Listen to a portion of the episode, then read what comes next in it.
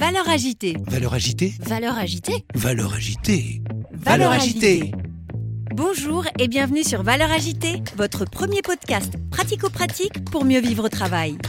Chaque semaine avec mes invités, nous croisons nos regards sur les valeurs de ce nouveau monde et partageons nos secrets pour gagner en efficacité et sérénité professionnelle.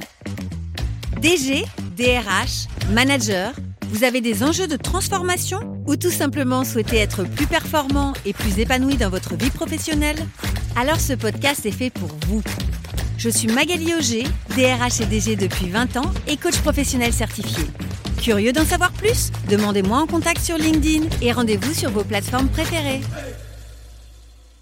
Et aujourd'hui, la seule solution pour réussir en France, pour remettre l'emploi, tu vois, au centre de tout, c'est l'humain. Bonjour et bienvenue dans ce nouvel épisode de Valeurs agitées. Aujourd'hui, à mon micro, j'accueille Michel Coury. Michel Coury, c'est le premier influenceur de LinkedIn. Vous avez forcément lu un de ses posts. Mais il est également gérant d'un pressing à Montpellier.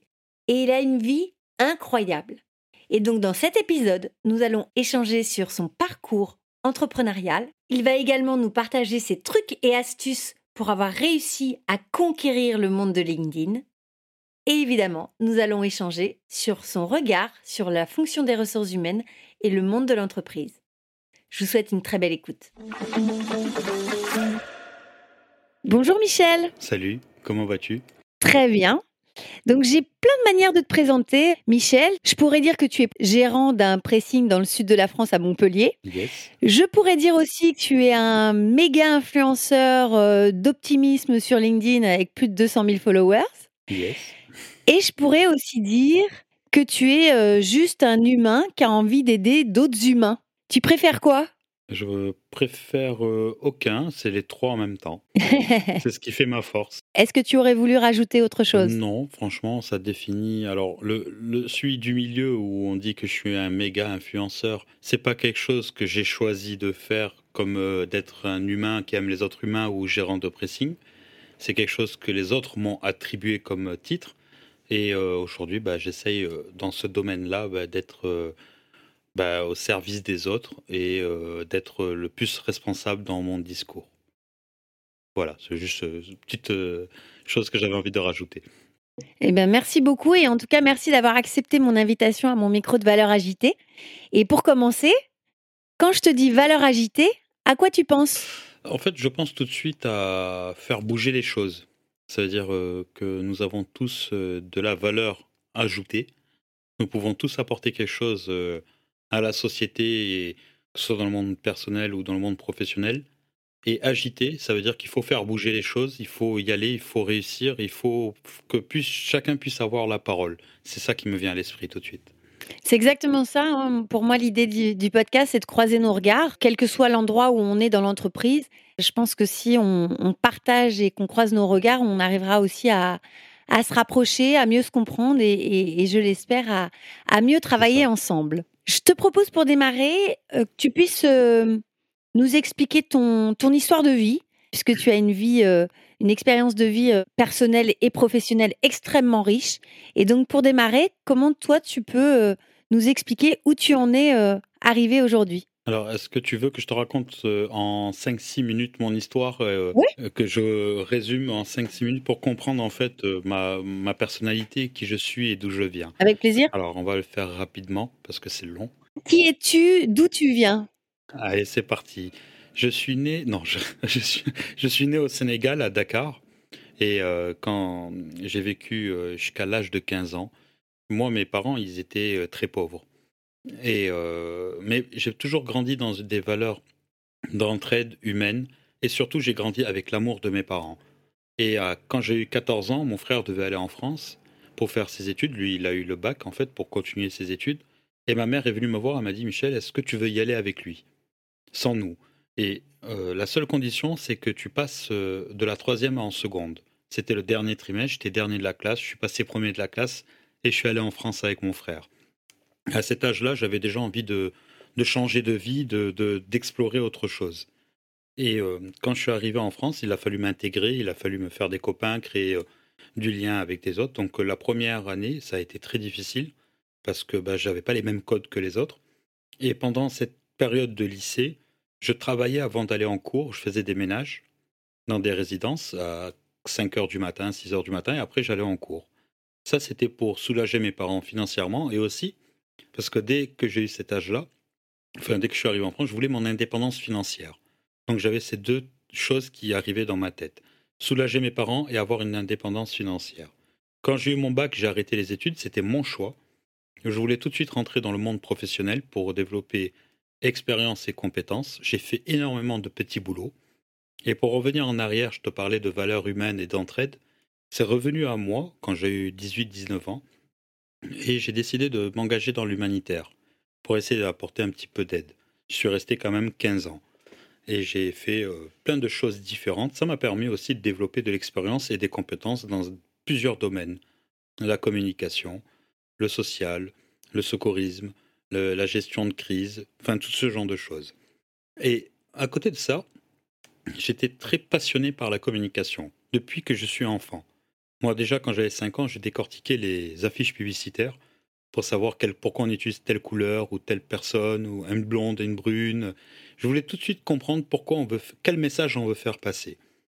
Je n'ai pas pu faire d'études parce que c'était mes choix. Et j'ai essayé quand même de postuler dans beaucoup d'entreprises, avec des cabinets de recrutement ou direct en entreprise. J'arrivais toujours avec un projet, une idée. On m'a jamais répondu, on m'a jamais donné ma chance. J'ai pris une autre route, et euh, à côté de ça, j'avais une mentalité qui était bizarre par rapport à d'où je viens et du vécu que j'ai eu. C'est qu'à cette époque, je pensais que la réussite se mesurait à l'argent, au matériel avoir une belle maison, une belle voiture, euh, voyager partout. Je pensais que c'était ça la réussite. Et un jour, j'ai créé une grosse boîte avec une trentaine de salariés. Et je me suis enfermé dans cette idée que l'argent était le plus important. Et je n'écoutais plus ni euh, ma famille, ni mes collaboratrices et collaborateurs. Mon seul objectif, c'était de développer mon chiffre d'affaires. Un an après, j'ai commencé à être fatigué, de la grosse fatigue.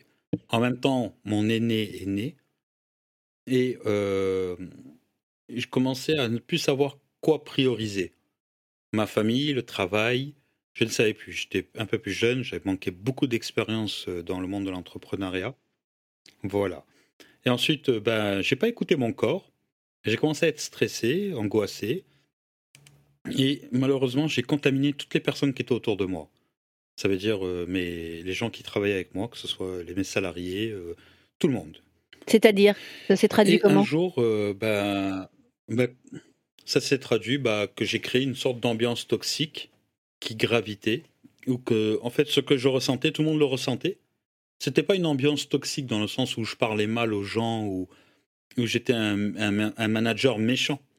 C'est que mon stress et mon angoisse, tout le monde le portait. Tout le monde l'a porté en fait. Tout le monde était stressé, angoissé. Et euh, parce que les gens m'aimaient bien, moi, je les aimais beaucoup, mais on avait une barrière entre nous, ben, c'était mon idée et leurs idées. Et je n'arrivais pas à les écouter. Et du coup, en fait, euh, euh, j'ai dû faire faillite parce que ben, mon manque de, de, performance a été de plus en plus haut.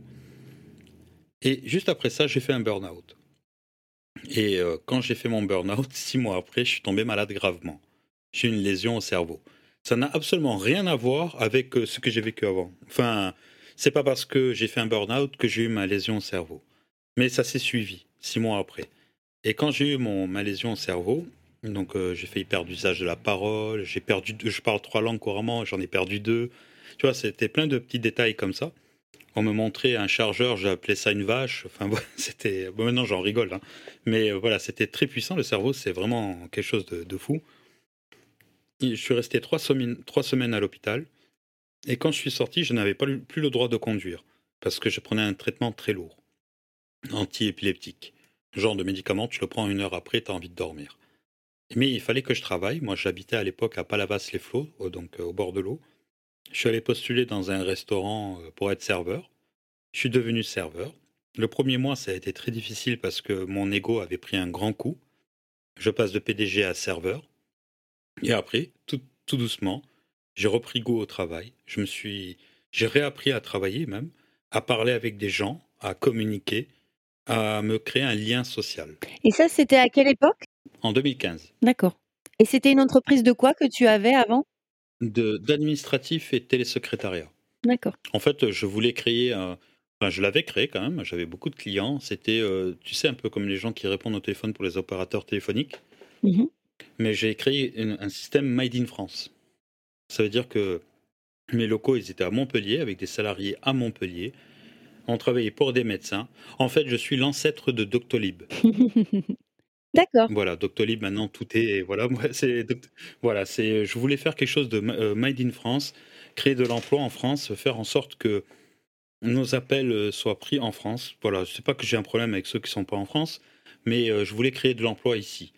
Et euh, le concept plaisait à tout le monde, c'était ma marque de fabrique. Mais voilà, ma mauvaise gestion a fait que euh, a coulé. Et euh, après cette partie du resto, où euh, j'ai commencé à être mieux, j'ai pris conscience de ce qui m'était arrivé avant, mon problème au cerveau. Et moi, quand j'étais sorti de l'hôpital, les neurologues m'ont dit, en plus, eux, ils parlent pas beaucoup en général, Monsieur Corré, vous n'êtes pas passé loin. Et cette phrase, m'a marqué. Et pendant à peu près neuf mois, j'ai développé une peur de la mort qui était énorme. À en stresser, à en angoisser. On va passer ça. Euh, neuf mois après, cette peur est devenue ma force. En gros, aujourd'hui, euh, euh, j'y pense encore tous les jours, au moins 50 fois, mais ça me motive en me disant oui, ça va t'arriver, donc ne perds plus de temps. Ne te prends plus la tête avec des choses qui ne servent à rien. Et surtout, quand tu as un truc à faire, tu veux faire, fais-le. N'attends pas. Et ça a changé complètement mon état d'esprit et ma vie. Et comment tu as fait pour switcher? Parce que j'allais dire, on sait tous qu'on va mourir.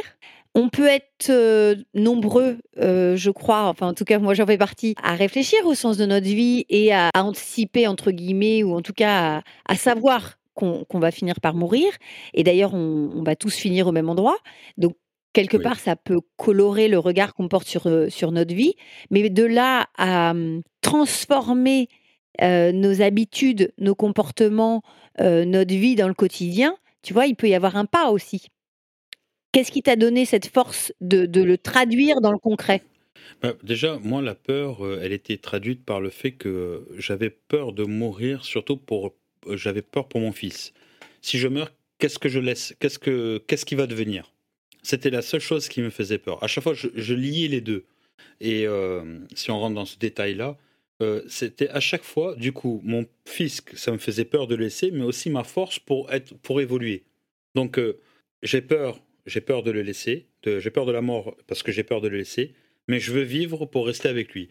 Et, c'est là où il y a le switch, c'est que ben maintenant, enfin au bout d'un moment, en fait, avoir à force, parce que ça j'en ai parlé à personne, c'était très, c'est très compliqué de parler de ça avec d'autres personnes. T'imagines toi, euh, quelqu'un vient te voir, il te parle de ça, tu as envie de lui dire va voir un psy quoi. C'est compliqué comme sujet. Et euh, et du coup en fait, à force d'avoir fait travailler sur moi-même, à force d'avoir euh, ressassé cette peur et d'avoir trouvé des solutions pour parce que moi je suis comme ça en fait quand j'ai un problème j'en parle pas beaucoup j'en parle jamais presque mais je trouve des solutions dans ma tête ça va très vite et j'essaie d'optimiser au maximum et ce problème là pour moi a été le plus gros que j'ai eu dans ma vie et le fait d'en être sorti propre ça veut dire avec euh, des- une idée positive j'ai transformé une peur en force aujourd'hui j'ai l'impression que plus rien ne peut m'atteindre il n'y a pas plus grave que la mort enfin entre guillemets. Et donc du coup, je me dis quand tu vois, euh, des fois, euh, peut-être tu reçois des courriers de factures d'impôts, d'URSSAF, euh, ce genre de choses. Il y a des personnes qui vont angoisser, qui vont se prendre la tête. Ben moi, non, en fait. Je vais pas angoisser. Il y a quelque chose à payer. On va trouver la solution pour le payer. Je peux pas maintenant, je le ferai plus tard. Et pourquoi? Ben, J'en suis arrivé là, en fait, en me dire que il y a rien de grave. La seule chose qui sont graves dans la vie, ben, c'est la santé. Et quand tu réfléchis comme ça, ben ça change tout. Mais malheureusement, euh, enfin, enfin, je, ne peux pas, je peux pas le dire à quelqu'un. Je peux pas. euh, quelqu'un qui n'est pas dans cet état d'esprit ne peut pas comprendre. Je peux pas l'imposer mon idée à une autre personne. C'est parce que moi j'ai eu peur que j'ai réussi à penser comme ça. Alors, je, le comprends bien. D'ailleurs, euh, dans les moments où, tu sais, on peut euh, des fois être en panique, euh, tu reçois, un, je sais pas moi, un courrier recommandé, tu dis, oh là là, qu'est-ce que j'ai fait de mal Ou tu, peux être un peu inquiet. Et moi, j'ai ma maman qui, qui me dit à chaque fois, tu vois, dans ces moments de panique, il me dit Tu vas pas mourir et tu n'as tué personne. Donc à partir de là, il y a rien de grave.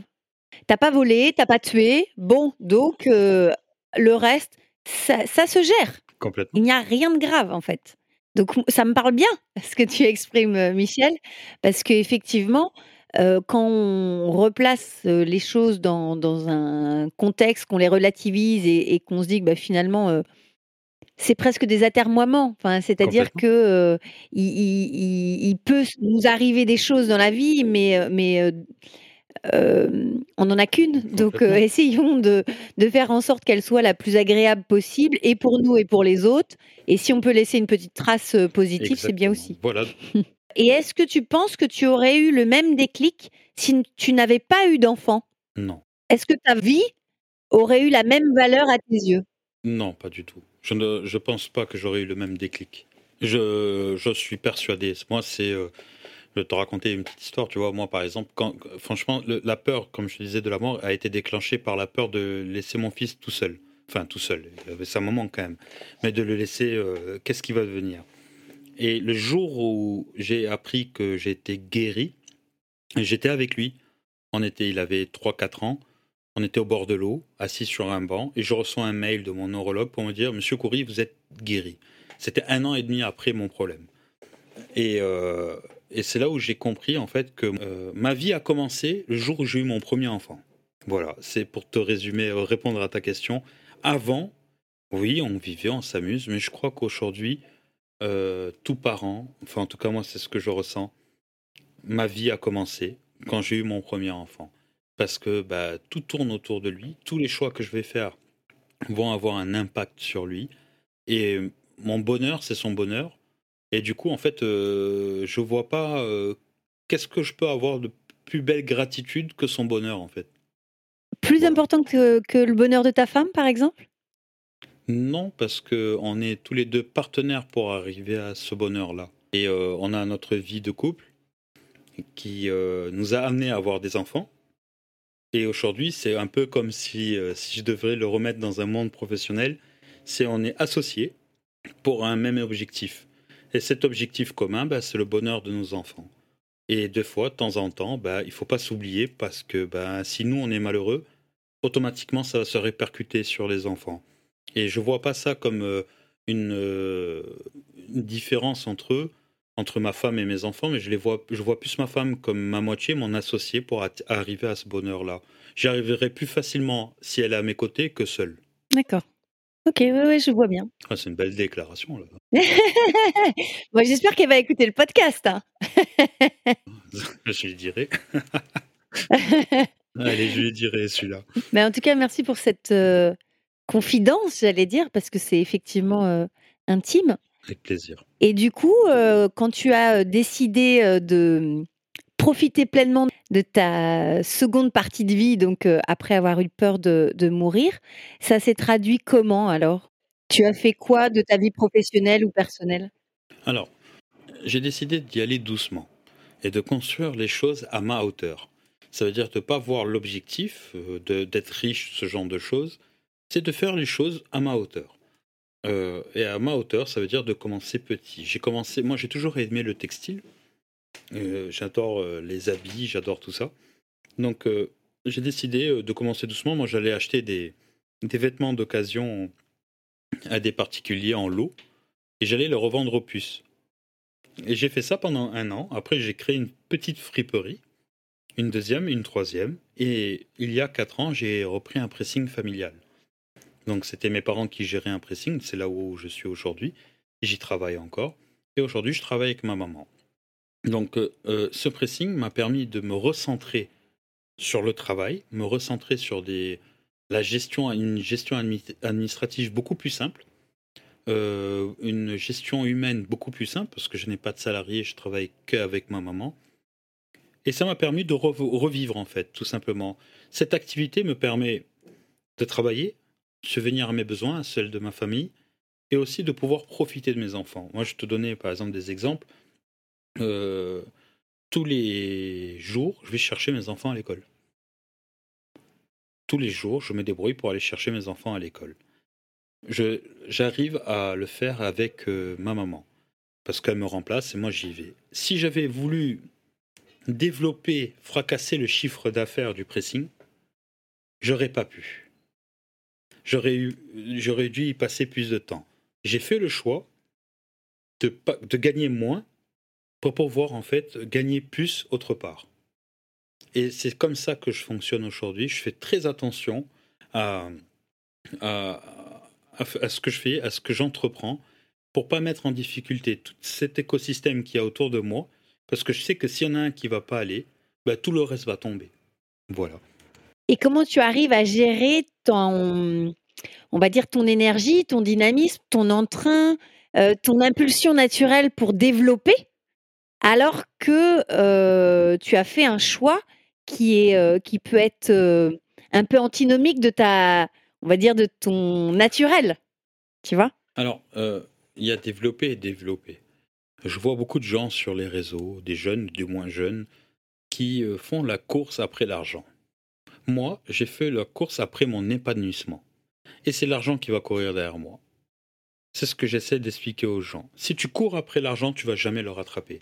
Ce n'est pas parce que tu fais mille choses à la fois et que tu euh, cours, que tu te réveilles à 5 heures du matin, que tu dors à minuit, que tu travailles matin, midi, soir. C'est pas ça qui va t'amener à la réussite. Ce qui va t'amener à la réussite, c'est quand tu cours après ce que tu as envie de faire, à ton épanouissement. Et moi, par exemple, j'ai toujours été passionné par la com. Aujourd'hui, sur les réseaux, c'est un peu ce que je fais. Je l'ai mis au service des autres. Donc, euh, j'adore animer un podcast. J'ai créé mon podcast. J'adore faire des conférences. Je suis invité à faire des conférences.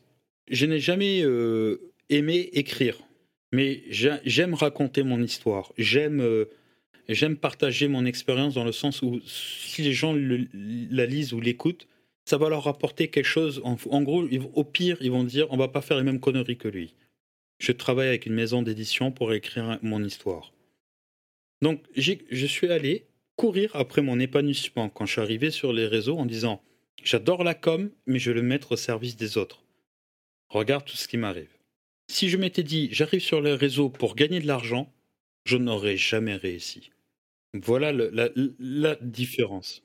Alors justement, j'allais te poser la question comment on devient, euh, comment on passe de bah, donc euh, propriétaire gérant euh, d'un pressing à influenceur sur LinkedIn en l'espace de deux ans à peu près? Même pas deux ans. Tu passes même pas de l'un à l'autre. Tu es l'un et l'autre. Pardon. Comment tu fais pour, réussir à gérer ta vie d'entreprise et en même temps, avoir du temps pour aller sur les réseaux sociaux? Parce que je fais tout au même moment et c'est là mon secret et tu as bien fait de rectifier parce que c'est là ça allait faire la transition. Je ne suis pas passé de gérant de pressing à influenceur sur les réseaux. Je suis un gérant de pressing qui donne de la motivation sur les réseaux et c'est ça qui a fait tout mon succès c'est le fait que j'ai été authentique. Je n'ai pas menti. Je n'ai pas dit aux gens, je suis un spécialiste en communication, je suis un expert en ci, en ça. D'ailleurs, pour les gens qui nous écoutent, on est dans mon pressing. C'est entre midi et deux, je suis fermé, j'ai mangé, et là, je fais un podcast avec toi. J'arrive à cumuler tout en même temps. J'ai mon petit studio à l'entrée de mon pressing. D'ailleurs, mes clients savent tous maintenant ce que je fais. Il n'y a pas de. Tout est dans la simplicité et dans les petits moyens. Je ne me suis pas inventé une vie, j'ai raconté mon histoire. Et même aujourd'hui, après avoir réussi, je ne rentre pas dans des, choses qui ne servent à rien. Je suis toujours gérant d'un pressing. Oui, j'ai des facilités avec les réseaux, j'ai des facilités à communiquer. Je peux apprendre à tout le monde comment réussir sur ce réseau. D'ailleurs, les personnes que j'aide explosent sur ce réseau. Eh ben, j'accompagne des gens gratuitement, moi. Tu euh, je donne des conseils. Ils explosent sur le réseau parce que j'ai une facilité pour ça. Mais je ne, je ne veux pas devenir. Euh, je veux pas en faire mon gagne-pain. Moi, je préfère gagner de l'argent différemment, de manière plus intelligente. Ça veut dire euh, bah, faire des conférences, raconter mon histoire. Si je peux vivre de ça, bah, c'est génial. Mais je garde mon pressing quand même. Voilà, ça fait partie de, de, mon concept. D'accord, donc le pressing est de toute façon un des on va dire, une des pierres fondamentales de ta vie aujourd'hui et, c'est ce qui structure le reste. C'est ce que je comprends. Ben, c'est ce qui ramène le manger à table. Ok. Donc ça veut dire qu'aujourd'hui, en tant qu'influenceur sur LinkedIn, tu ne peux pas en vivre ou tu, pourrais en vivre, mais c'est pas ton choix, c'est ça? Alors euh, moi, quand j'ai commencé, euh, c'était donc il y a un an et demi environ. Je suis passé de 0 à 100 000 abonnés en six mois. Alors comment? Ben, En fait, euh, je pense que quand je suis arrivé, j'étais, je suis arrivé déjà au bon moment. Je suis arrivé quand il y a eu une transition sur LinkedIn. Le LinkedIn institutionnel, où il fallait avoir Bac plus 25 pour parler, et le LinkedIn d'aujourd'hui, où tout le monde a droit à la parole. Et moi, quand je suis arrivé, je n'avais pas cet esprit de vouloir devenir influenceur et tout. Moi, j'aurais jamais imaginé que ma réussite. D'ailleurs, même avant ça, je connaissais LinkedIn parce que je recherchais un emploi il y a 8 ans. Je ne le voyais pas comme un réseau social. Et j'ai publié avec mes mots. Moi, je commençais par des posts courts j'ai ramené les posts courts sur LinkedIn. Je faisais des posts à une phrase, à deux phrases. Ça, ça cartonnait, ça fonctionnait. Et avant, après, j'ai commencé à faire des pancartes. Alors, euh, l'histoire des pancartes, c'est rigolo parce que sur 3000 posts que j'ai fait sur LinkedIn, mes pancartes ne résument qu'une vingtaine de posts. Sauf que ces 20, ces 20 posts ont fait 50 millions de vues à travers tous les réseaux. Et juste, même si ça représente même pas presque 2% de mes posts que j'ai fait, on veut toujours m'attribuer cette image-là, et je, l'accepte d'ailleurs. Mais j'ai commencé de manière simple. Moi, en fait, que quand je parle ou quand je fais un post, je, te parle à toi directement, en fait. Je parle pas à tout le monde. Je parle à la personne qui, qui va voir, en fait. Je lui parle directement avec des mots simples et de la vie. Et je crois que c'est ça qui a fait mon succès. C'est que je suis arrivé, je suis un gars comme tout le monde je parle avec des mots simples. Je ne suis pas là pour t'apprendre quoi que ce soit. Je suis pas là pour te faire de la morale ou te donner une leçon ou pour dire je suis le plus beau, le meilleur. Je te dis juste ce que je ressens à l'instant T dans une situation professionnelle. Et c'est ça qui a fait la différence euh, euh, entre moi et peut-être d'autres, et c'est ça qui a fait ma réussite. Euh, j'imagine que, effectivement, la question de l'authenticité, de la simplicité, de la proximité, Évidemment, sur un réseau social, euh, ça plaît. Je pense que ça fait partie des, des, points d'accroche. Mais après, on pourrait aussi te dire, euh, bah, finalement, ce que tu dis, euh, c'est des évidences, c'est simple, et finalement, tout le monde le sait déjà. Qu'est-ce que tu réponds aux personnes qui te disent ça? Tout le monde le sait déjà. Tout, tout ce que je dis, c'est super simple, mais personne ne le fait. Personne ne le dit, pardon. Moi, je viens, quand j'ai la dernière fois, j'ai fait un post qui a fait 4 700 000 vues sur LinkedIn. Et je juste dis, recruter c'est bien, mais garder ses salariés c'est mieux. Il faut juste les écouter. Ah oui, je crois que j'ai vu que tu avais eu plus de 108 000 likes. J'avais jamais vu ça. Quelque chose comme ça, voilà. J'ai juste dit ça. Certains vont dire, ce que tu dis Michel, euh, c'est tellement évident. Oui. Mais pourquoi faire un pavé de 3000 mots pour expliquer ça il y a des gens qui parlent d'emploi sur ce réseau, il y a des gens qui parlent de la marque employeur, il y a des gens qui, euh, qui parlent de choses, et à la fin de leur euh, poste, ils écrivent ça. Moi, je suis allé direct à l'essentiel. Et alors, certains diront que c'est pour avoir des likes et tout. Peut-être. Mais moi, euh, si, si c'était aussi facile tout ce que je fais, pourquoi tout le monde ne le fait pas? Il y a des gens qui le font, il y a des gens qui essaient de faire comme moi, mais ils n'y arrivent pas. Pourquoi? Parce que moi, quand je dis recruter, c'est bien, et, euh, mais garder ses salariés, c'est mieux, peut-être une semaine avant, j'ai raconté une histoire de mon, mon vécu professionnel où j'explique pourquoi j'ai fait ça, pourquoi je pense ça. Je ne suis pas là juste pour te dire quelque chose, je t'ai raconté une histoire et là je l'illustre avec des mots simples. Et je crois qu'aujourd'hui c'est ça qu'il faut, c'est de la simplicité. Moi j'ai construit une communauté j'ai pas construit un nombre d'abonnés. Les gens me suivent, ils me supportent. J'ai fait plus euh, d'engagement et de vues cette année que sur la période d'avant. Donc ça prouve qu'il y a quelque chose qui se passe autour de moi. je remercie d'ailleurs toutes les personnes qui me font confiance. J'essaye d'être honnête et aussi la différence qu'il y a entre moi et d'autres, c'est que je fais de temps en temps des coups de gueule. Mais des vrais coups de gueule. Hein. Par exemple, moi, je suis quand même fait un coup de gueule où j'attaque le, SMIC. c'est une vidéo avec une pancarte où je dis aux gens, voilà, euh, le SMIC, il est pas bon, il est pas, assez haut, les charges sont hautes, il y en a, ils, galèrent. Mon côté humanitaire qui revient, tu sais. Je fais des vidéos sur TikTok, je partage pas trop sur LinkedIn parce que euh, autant partager quelque chose qui se voit, parce que les vidéos, c'est pas très bon sur LinkedIn. Mais sur TikTok, je fais des millions de vues où je fais des coups de gueule.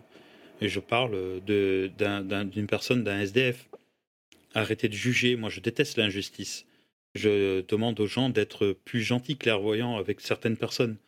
Et voilà. Et je crois que, pour en revenir à ce que tu disais, ce que je dis, c'est tellement évident que tu ne peux pas ne pas être d'accord. Mais par contre, moi je le dis.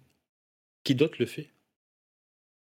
Oui, oui, oui, tout à fait. Euh, je, réfléchissais par rapport à ce que tu dis. Euh, c'est des choses que moi, je vais partager aussi, par exemple sur LinkedIn. Mais effectivement, moi, je vais toujours être euh, limitée par les 3000 caractères que je trouve beaucoup trop courts. D'accord. Donc, c'est la différence entre toi et moi, c'est que je pense qu'on porte à peu près des mêmes messages, ou en tout cas, on va tous les deux aller chercher les questions d'authenticité, de sincérité, de proximité, d'humanisme, de, singularité, d'unicité, tu vois, des, choses quand même qui, font qu'on est différent du voisin et à un moment donné, on a la même valeur et, en fait, on se complète.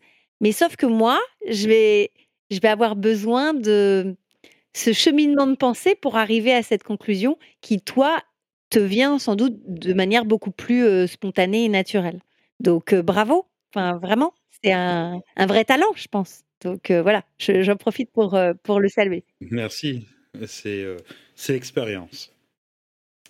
Voilà, c'est l'expérience de mon vécu, en fait, qui m'amène à être comme ça. Et pourtant, on vient tous les deux d'un milieu modeste, euh, tu vois. Puis comme toi, d'ailleurs, euh, quand tu parlais de la friperie, moi j'ai grandi sur les marchés avec ma maman qui, vendait aussi des fripes sur les marchés. Donc ça m'a bien parlé. Et euh, mais effectivement, je pense que j'ai l'esprit peut-être plus tortueux. en tout cas, c'est intéressant de, aussi de, t'entendre et de comprendre comment tu as fait pour devenir le deuxième influenceur de, LinkedIn. je suis le premier influenceur, je suis pas le deuxième. Je suis le premier. Le... Non, je rigole. Le, en fait, je dis toujours ça parce que le premier, c'est Jean-Marc Jancovici. Et lui, il est imbattable. Et lui, je peux pas le battre. Il est, euh, il est imbattable. enfin, voilà, et, il est connu, reconnu. Moi, je suis inconnu à la base. Hein. Donc, euh, non, mais j'avais, euh, j'en rigole toujours, mais oui, je suis le deuxième. C'est intéressant, tu vois, de comprendre que tu as, en fait, observé et appris sur le tas finalement. Tu n'as pas suivi de formation LinkedIn, tu n'as pas euh, suivi des formations en copywriting, euh, euh, tu n'as pas été sur, sur des, masterclass ou des webinaires qui expliquent comment faire un, post à plus d'un million de vues ou ce genre de choses. Je n'ai fait de rien de tout ça. D'ailleurs, ça n'existait pas presque quand je suis arrivé. Ce que tu es arrivé, rappelle-nous, en 2021, je crois, c'est ça? Je suis arrivé euh, en 2021, voilà. C'était pas encore trop la mode, ce genre de choses, euh, des formations, masterclass. Il y, en avait, mais euh, moi, je ne suis pas passé par là. J'ai parlé comme je sais faire, en fait. Et je crois que c'est ça vraiment la différence qui a fait la différence. Hein. C'est, je suis arrivé avec des mots. Je suis, allé dans un créneau qui est la motivation parce que je pense, j'ai toujours rêvé de devenir un speaker en motivation. Et je ne sais pas pourquoi, je me suis lancé par hasard moi sur le réseau. Hein. C'est vraiment un hasard, le meilleur hasard de ma vie. Hein. Mais, mais voilà, j'étais comment tu es arrivé sur LinkedIn? Enfin, tu avais un compte parce que tu avais cherché un emploi, mais qu'est-ce qui fait qu'à un moment donné, tu dis, tiens, je vais me mettre à publier sur ce réseau? J'étais en train de repasser une chemise tranquillement au pressing. Et je me suis fait cette réflexion. Je me suis dit, Michel, ça fait longtemps que tu n'as pas aidé les gens. Que tu n'as pas fait quelque chose d'humain. Moi, je sors quand même de 15 ans d'humanitaire. Euh, je me suis dit, euh, il serait bien que tu trouves quelque chose qui te prenne pas trop de temps où tu n'as pas besoin, par exemple, moi, quand j'étais dans l'humanitaire, c'était presque du, toute la journée, tu vois, c'était quand même mon travail. Euh, quelque chose qui ne met pas en difficulté ton, ta vie pro et vie perso. Et à ce même moment-là, je reçois une notification de LinkedIn, c'était une pub ou je sais pas quoi. Et je suis allé dessus, j'ai dit, ah ouais, là, il y a des chercheurs d'emploi.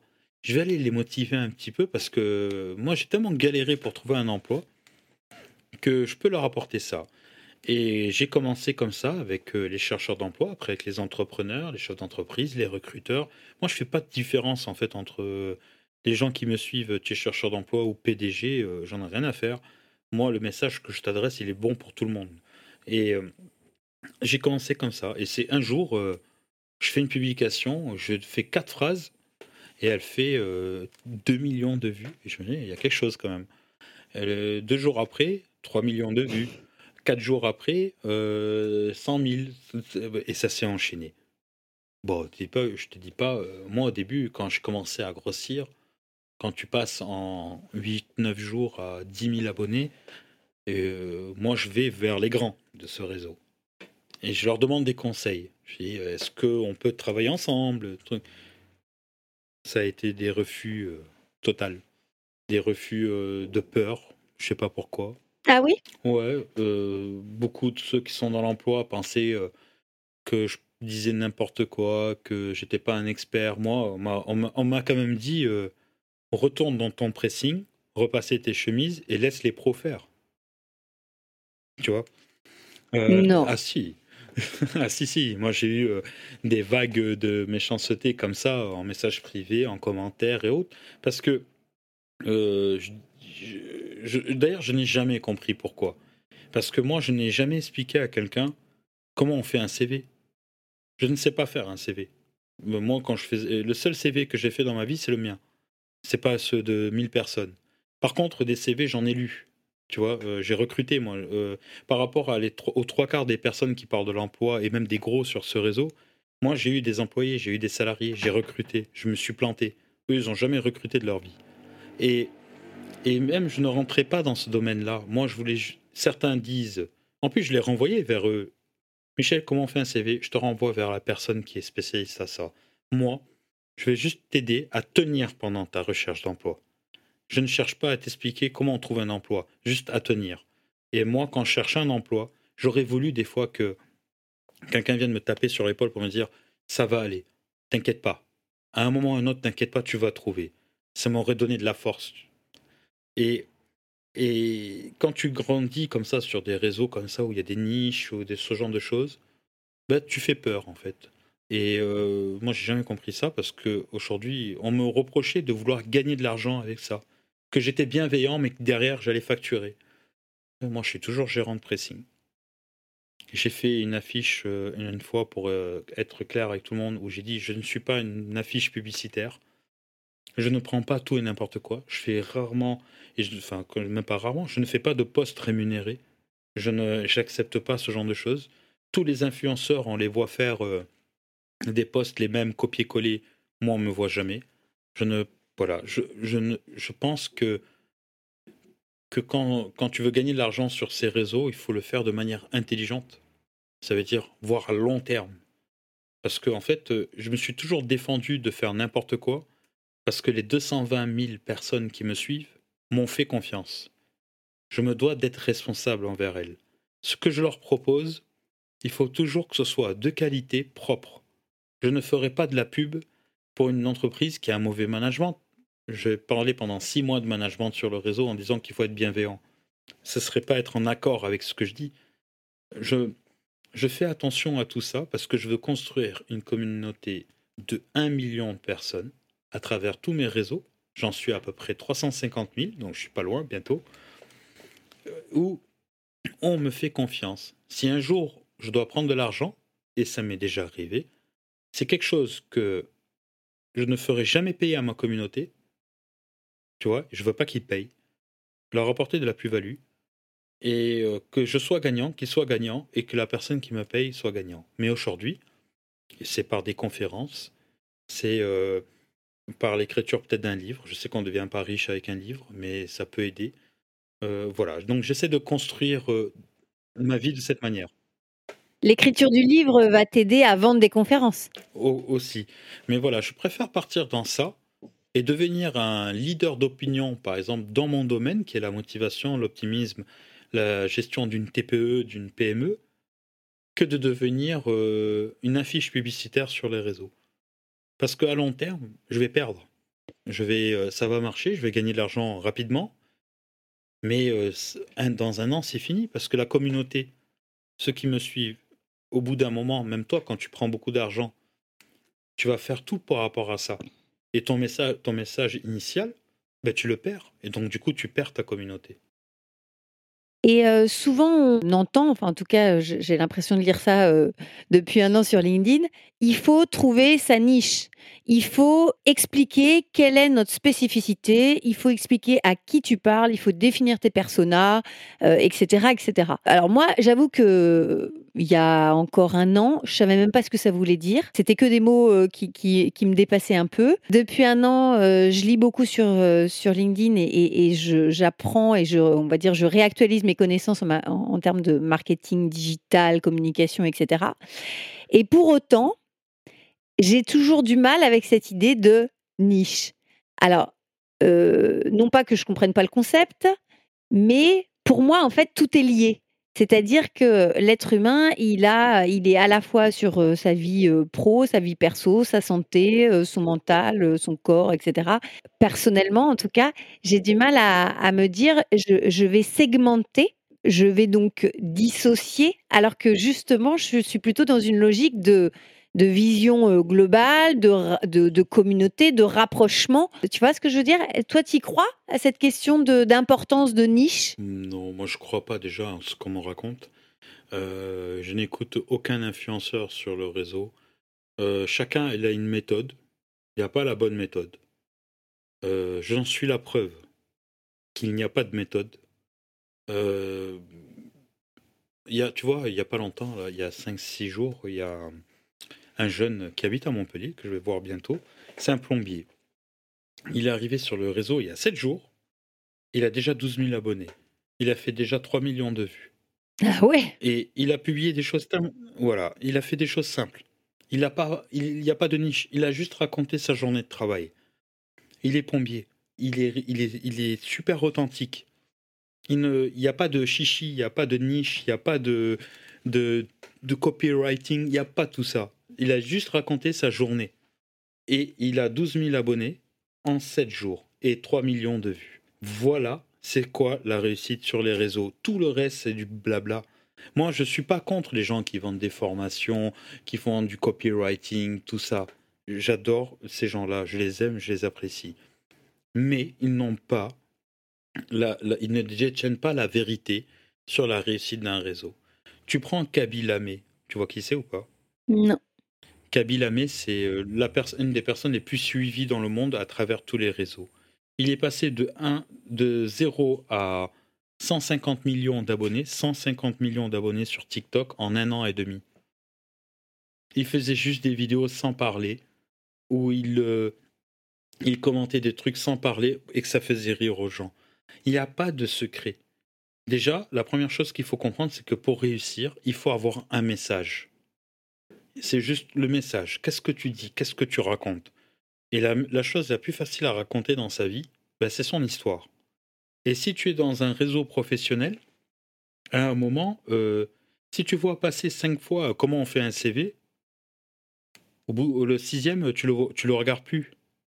Même si c'est quelqu'un qui a 50 millions d'abonnés.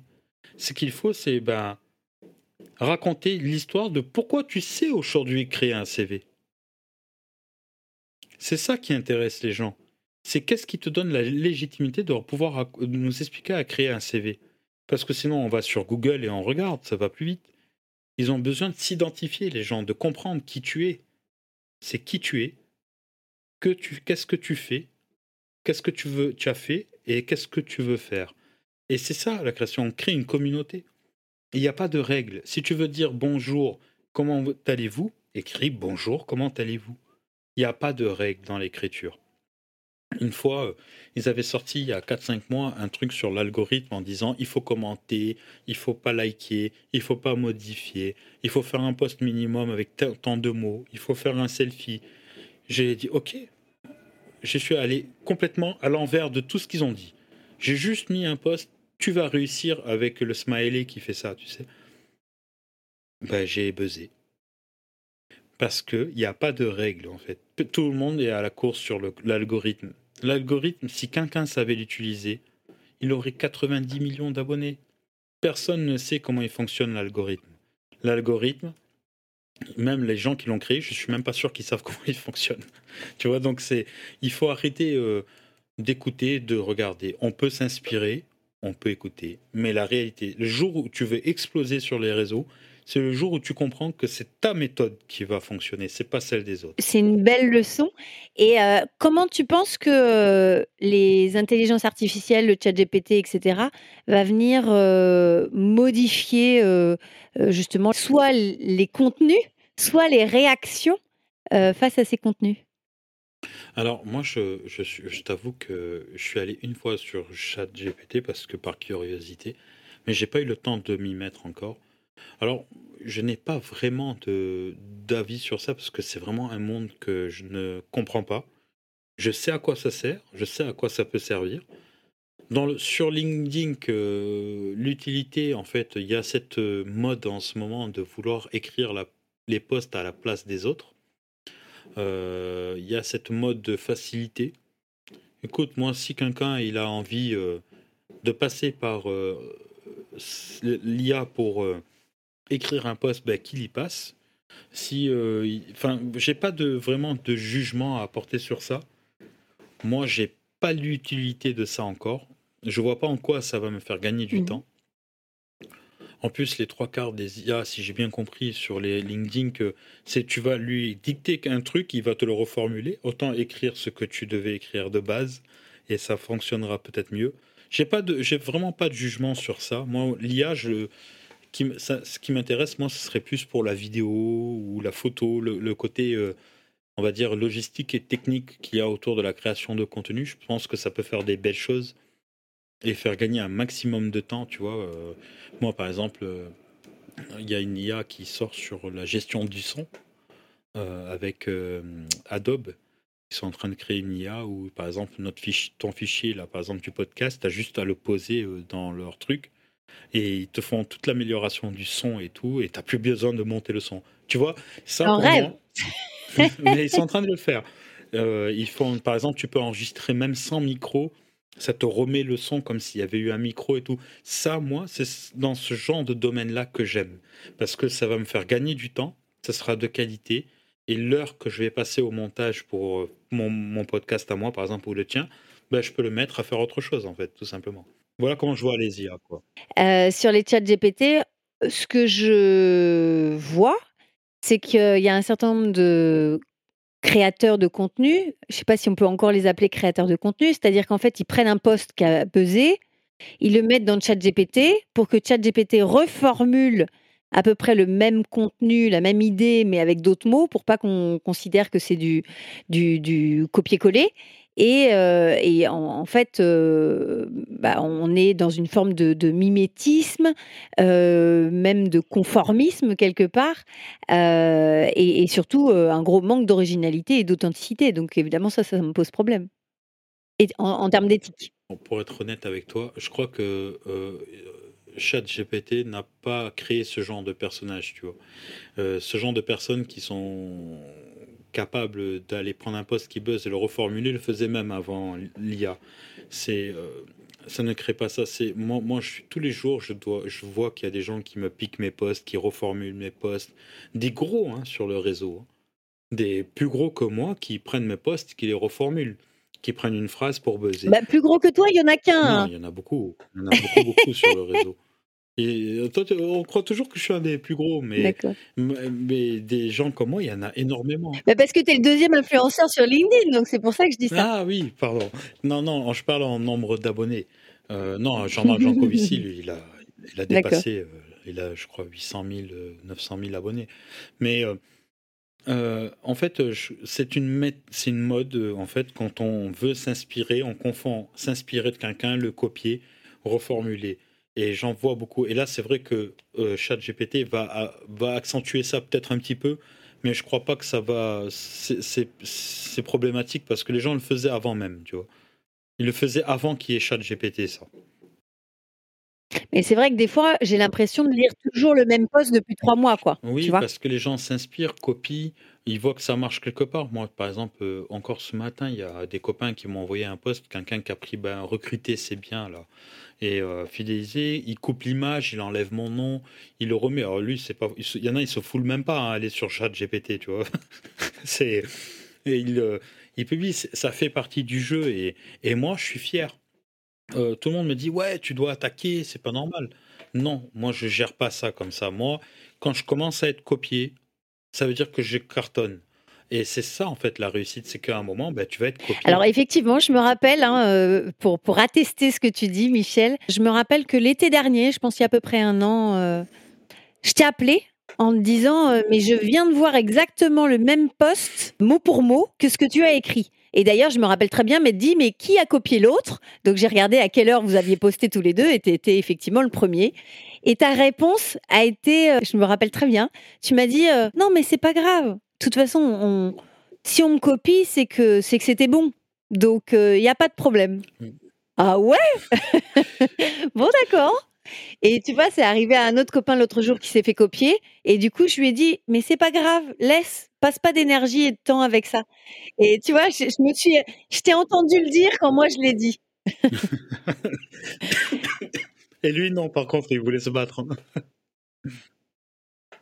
Ben oui, de toute façon, tu peux pas te battre contre, ça. Euh, c'est un combat perdu d'avance. Moi, euh, quand j'ai commencé à être copié, au début, ça m'embêtait quand même. Enfin, voilà, je, dis pas que. Mais après, j'ai positivé. Je me suis dit, je peux pas me battre contre ça. Je ne peux pas. Voilà, c'est euh, un combat perdu d'avance. Donc autant le prendre bien. Et même des fois, tu vois, il y a des gens. En fait, ça dépend de qui le fait. Quand c'est des petits créateurs, ça me dérange pas. Parce que ils ont envie de grossir. Mais quand c'est des gros créateurs, ça m'embête. Parce qu'ils n'ont pas besoin. Ils ont, il y en a certains, ils ont plus de visibilité que moi. Donc euh, très souvent, en plus, c'est pas de moi qui copie. Eux, ils vont copier quelqu'un qui m'a copié. Tu vois, ça fait boule de neige. Et, maintenant, moi, je, tu vois ce que je veux dire? C'est souvent comme ça. Hmm. Euh, quelqu'un que il y a des gens, des gens de mon réseau qui copient ce que je fais, mais quand je vais, je leur envoie un message, je leur dis ah mais, mais je ne je crois, je savais pas que c'était toi à la base. Et voilà, tu vois, donc ça fait boule de neige. Donc euh, il faut plus prendre la... Moi, je me prends plus la tête avec ça. Si tu copies, tu copies. Euh, qu'est-ce que tu veux que je fasse de toute façon? C'est pas copywriting. C'est pas copyright, pardon. voilà, je gagne pas des sous avec ça, voilà. Et en plus, euh, oui. ça met pas en difficulté du, un business. Je perds pas de clients. Je, tu vois, voilà, c'est un message en plus toujours bienveillant. Par exemple, Aujourd'hui, le temps que tu passes à faire ton podcast, à faire ton montage euh, ou à, publier tes posts, euh, tes vidéos, etc., c'est quand même du temps que tu prends sur ton business ou sur ton temps euh, familial ou de loisirs. Tu vois ce que je veux dire? Qu'est-ce que ça t'apporte? Si tu le fais, c'est que ça t'apporte quelque chose. Alors déjà, ça m'apporte de l'épanouissement. Moi, j'adore animer les podcasts. J'adore ça. En fait, je me suis découvert une passion de l'animation. Quand je fais mon podcast, j'apprends en même temps à animer. Moi, je suis pas né animateur, donc j'apprends, je fais. J'ai commencé par des lives où j'avais pas le choix que de bien faire parce que c'est en live. Et le podcast, c'est quand même plus posé. Voilà, c'est de c'est pas du direct. Moi, mon objectif, euh, c'est d'être mon propre média. Je veux créer mon propre média. Aujourd'hui, je passe par le podcast. Avant, je passais par des lives. Et je veux créer mon propre média pour être indépendant. Moi, je n'aime pas être dépendant de qui que ce soit d'un client, d'une chose. Et si plus tard je peux gagner de l'argent avec ce média, bah, tant mieux. Mais j'arrive pas à me projeter encore euh, dans le long terme parce que euh, il ne faut pas oublier que ça fait qu'un an et demi que je fais ça et qu'il y a encore quatre mois, un podcast, je n'avais jamais écouté. Je ne savais même pas ce que c'était un podcast, tu vois. Et j'apprends tous les jours à aller vers ce que j'ai envie de faire pareil, là j'ai fait plusieurs conférences, j'en ai d'autres de prévues. J'adore, j'ai aimé cet exercice, j'aime ça. Peut-être que dans deux mois, je vais me dire finalement c'est pas trop ce que j'aime parce qu'à la longue ça me saoule. Mais je, me cherche encore euh, dans ce que je veux faire et je prends mon temps, je crée mes trucs, euh, je fais tout tout seul. Euh, j'apprends le podcast, j'ai appris le montage, j'ai appris la gestion de l'enregistrement, la publication, voilà comme toi, j'imagine, on apprend. Exactement. Et, je suis comme toi, il y a un an, je me rappelle que Caroline Mignot nous a dit à un moment donné, euh, tiens, euh, moi j'ai un podcast Marketing Square. Et je me suis dit, je sais même pas ce que ça veut dire un podcast. Et effectivement, ben, je me suis formée au podcasting. J'ai écouté des podcasts, voir ce qui me plaît, ce qui me plaît pas. Et puis surtout, franchement, j'en ai pas écouté tant que ça. Euh, j'ai surtout fait comme j'avais envie, en fait, comme je le ressentais, dans, dans qu'est-ce qui m'anime, qu'est-ce qui me fait plaisir, qu'est-ce qui me euh, procure de la joie. Euh, effectivement, bah, j'allais dire, le montage, c'est pas ce que je préfère, mais c'est la conséquence du, du, temps agréable que je passe avec mes invités, comme, comme là aujourd'hui, Michel. Voilà. Donc, j'apprends. je suis comme toi. Mais merci. Et on apprend et moi, voilà, je, pense qu'un jour, je vais avoir une révélation ou un truc vraiment qui va m'intéresser et je vais me lancer à fond dedans. Là, pour l'instant, le podcast, c'est bien. On sait tous comment fonctionne l'argent avec le podcast. Il y a un nombre d'écoutes. On peut gagner des sous à un moment ou à un autre. Moi, j'en suis pas là encore. Je cherche pas ça. Mais je me dis que si j'arrive à m'épanouir vraiment dans ce format-là, oui, là, par contre, je fermerai pas la porte à du sponsoring, à, des publicités peut-être avant, après. Mais pour l'instant, je veux juste mesurer, voir si c'est vraiment ça que j'aime, parce que j'en publie quand même deux par semaine.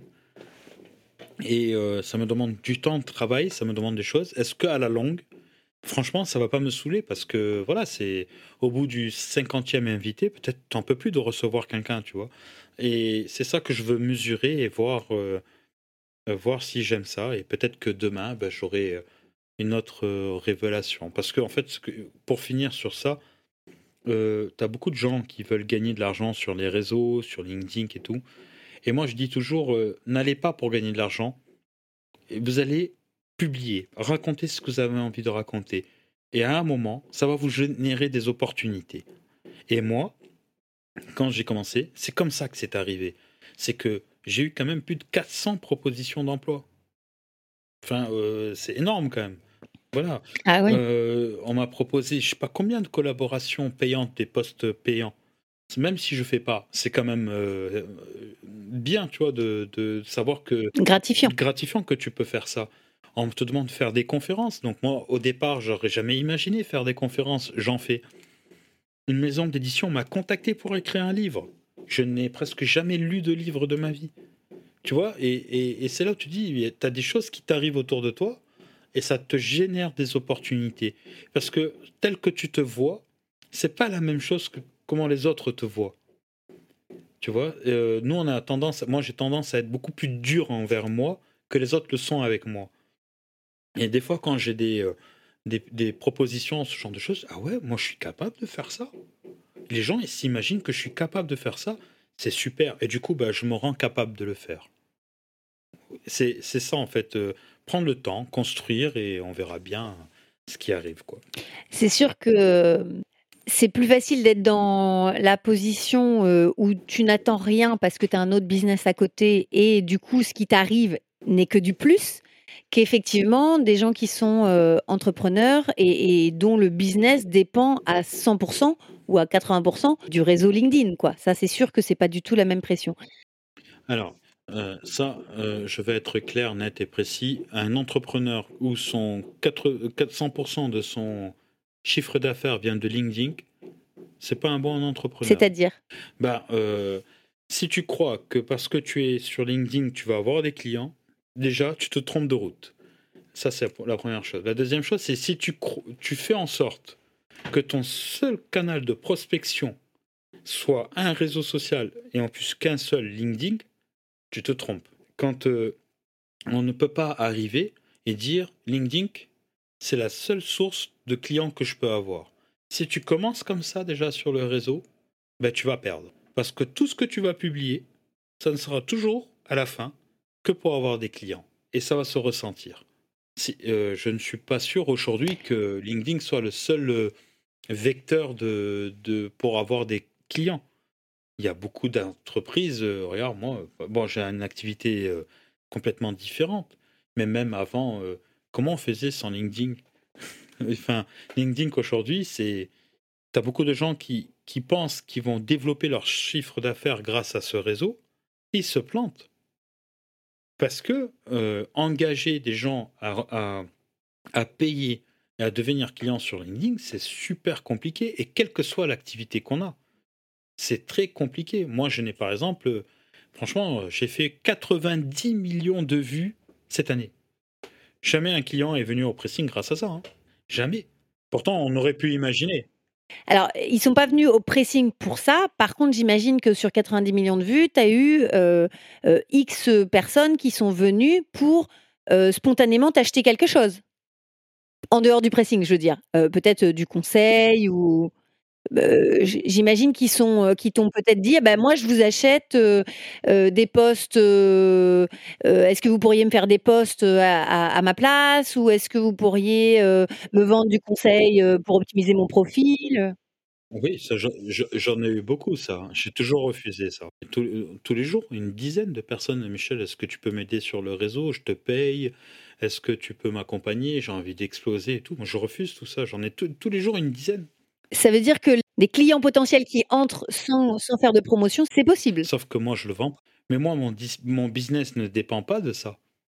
Mais pourquoi rendre son business dépendant de ça? C'est ça la vraie question. C'est pourquoi on se rend dépendant de ce réseau qui ne nous appartient pas. Dépendant, on se rend dépendant de lui pour gagner de l'argent. C'est là l'erreur, en fait. On n'a peut-être pas besoin. Il y a pour euh, beaucoup d'activités, euh, la vraie vie peut euh, t'amener des clients, des réseaux d'affaires, des événements aller parler, mais s'enfermer autour derrière un téléphone ou, ou un ordinateur et croire en fait que la réalité c'est ce qu'il y a sur LinkedIn, c'est ça l'erreur. Parce qu'en fait la réalité elle est sur le terrain. Et LinkedIn, c'est qu'un réseau social qui ne nous appartient pas. Moi je suis persuadé que peut-être que dans un an j'arrête sur le réseau. Peut-être. Parce que je trouve un autre réseau. Tu vois, il y a, y a- en fait, il faut pas se rendre dépendant de ce réseau. Et ça, il y en a, y en a beaucoup qui le font. Beaucoup de personnes se rendent dépendants de ce réseau pour le business. Et c'est, et c'est dommage parce que si tu changes juste cette, ce rapport-là, c'est là où tu vas créer du business. Et effectivement, on est tellement euh, liés. euh, tu vois, pour la petite anecdote, je me suis retrouvée euh, la semaine dernière bannie temporairement de LinkedIn pendant trois jours. J'ai demandé pourquoi. suspicion d'automatisation. Pourtant, j'ai rien automatisé. Je suis même incapable de le faire. Et en fait, en creusant avec le service technique, je comprends que c'est. Il m'explique que c'est parce que j'ai été regarder trop de profils différents. D'accord. Juste regarder. Hein. Eh bien, je ne savais pas que dans LinkedIn, il y a une limite. Tu ne peux pas regarder un nombre illimité de profils, sauf si tu as une version payante de LinkedIn. Et quand je demande à l'assistance technique, est-ce que vous pourriez me dire combien maximum de profils on peut regarder et à combien j'en suis Ce sont deux chiffres qu'ils ne connaissent pas eux-mêmes. Je dis, mais alors en fait, euh, moi j'ai juste été regarder les gens qui m'ont liké ou qui ont commenté mes posts. Donc ça m'intéresse, tu vois. Euh, T'as 500 likes, euh, bah oui, je regarde 500 posts, euh, enfin 500 profils potentiellement euh, s'ils m'intéressent, tu Bien vois. sûr. Parce que effectivement, l'esprit du réseau, c'est normalement l'interaction, euh, la connexion, la relation. Et donc moi, ce qui m'intéresse, c'est de me connecter avec des gens qui, qui vont me parler et pas n'importe qui. Et, et donc voilà, j'ai découvert ça. Et là, on se dit, ah oui, finalement, on est effectivement très dépendant d'un algorithme que personne ne connaît vraiment. Ben oui. Donc, euh, donc je te rejoins, oui, c'est dangereux, c'est dangereux. Et euh, est-ce que, Michel, tu pourrais nous dire quel est ton regard sur le monde du travail d'aujourd'hui? Justement, tu, tu partages euh, pas mal sur, sur LinkedIn sur ces questions de, de monde du travail. Aujourd'hui, est-ce que tu as l'impression que le monde du travail va de mieux en mieux ou de moins en moins bien? Alors, euh, moi, je suis que le côté optimiste va dire qu'il va de mieux en mieux. Du côté euh, des ceux qui. En fait, euh, si on veut aller vraiment plus loin, c'est. euh, on a un problème en France aujourd'hui, c'est le salaire. Euh, beaucoup de monde, en fait, touche le SMIC. Et en France, tu as 2 millions de travailleurs pauvres. 2 millions de personnes qui se lèvent tous les matins et qui rentrent le soir chez eux, qui travaillent normalement, comme tout le monde, mais qu'à la fin du mois, en fait, ils n'y arrivent pas. Non pas parce qu'ils euh, dépensent beaucoup d'argent, parce que en fait, les charges sont, trop, sont énormes par rapport au salaire qu'on qu'ils gagnent. Donc on appelle ça un travailleur pauvre, quelqu'un qui obligés de faire euh, demander de l'assistance pour l'alimentation. Euh, voilà, c'est de la précarité, mais pendant que tu travailles. Ces mêmes personnes-là, donc ces 2 millions, très souvent, ce sont des personnes qui ont des métiers qui sont difficiles. C'est pas euh, les métiers les plus faciles quand tu touches le SMIC. D'ailleurs, c'est quelque chose que je n'ai jamais compris. Des- que les métiers utiles soient moins, moins payés que les métiers inutiles. Mais bon, ça, c'est un autre débat. Qu'est-ce que tu appelles un métier inutile? Alors, c'est la question que je cherche depuis hier, parce que je voulais faire euh, une, un- une publication, mais je n'ai jamais trouvé encore un métier inutile. J'ai, en fait, ce que je veux dire par là, c'est que euh, bien- ça fait un peu clash quand je dis métier inutile, parce qu'il n'y a pas de métier inutile. Mais il y a des métiers utiles, par contre. Non, ça nous rappelle le Covid avec les activités essentielles et non essentielles. Voilà. Il y a des métiers utiles et des métiers même d'utilité publique. Et ces métiers, des fois, sont moins bien payés que, par exemple, euh, des ingénieurs. Bon, tu me diras, ils ont fait des études. Ou euh, des commerciaux qui vendent beaucoup. Je comprends, ils vendent beaucoup, ils travaillent beaucoup, ils gagnent plus. Mais ces mêmes personnes-là, ils ont des métiers, en fait, difficiles. Et malheureusement, c'est souvent dans ces métiers-là qui a le plus de toxique, de- d'ambiance toxique au travail. En gros, tu gagnes pas grand chose et on te traite comme de la merde. Pour être clair. Parce que je ne dis pas ça parce que j'ai envie que truc, moi je l'ai vécu. J'ai fait des métiers de merde. Voilà. Quand tu vas faire des ménages euh, tous les matins et que t'es pas bien payé, à la finalité, bah c'est chiant quoi. Or que tu as des personnes, par exemple, qui travaillent, euh, ou qui s'occupent de nos aînés, euh, qui viennent les voir euh, à domicile. Ils sont mal payés. Or qu'ils s'occupent des aînés. Ils font ce que les enfants ne veulent pas faire pour leurs parents. Ils touchent une misère. J'appelle ça des métiers de merde. Non pas parce que leur métier il est beau, mais en fait le salaire, l'ambiance et tout, ça devient des métiers de merde. Or que ces métiers-là, si on les remettait, tu vois, euh, avec des bons salaires, une bonne ambiance, des bonnes conditions de travail, ça deviendrait les plus beaux métiers du monde. Voilà, ça c'était ma petite aparté pour ceux qui touchent le SMIC. Ensuite, tu as l'autre monde du travail qui est, euh, tu sais, euh, quand tu, tu fais tes études, tu sors, tu trouves pas de travail parce que tu n'as pas d'expérience.